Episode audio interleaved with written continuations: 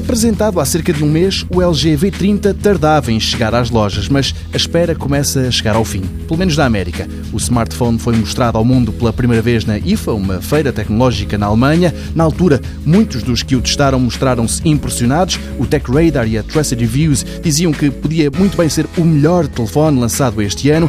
O The Verge considerava que o V30 era o melhor LG de sempre. Nos Estados Unidos começou a ser vendido ontem. Em Portugal, os representantes da LG ainda não têm informações, nem da data, nem do preço com que vai ser comercializado. Seria bom que fosse antes de novembro, caso contrário, arrisca-se a ser totalmente ofuscado pelo lançamento do iPhone 10.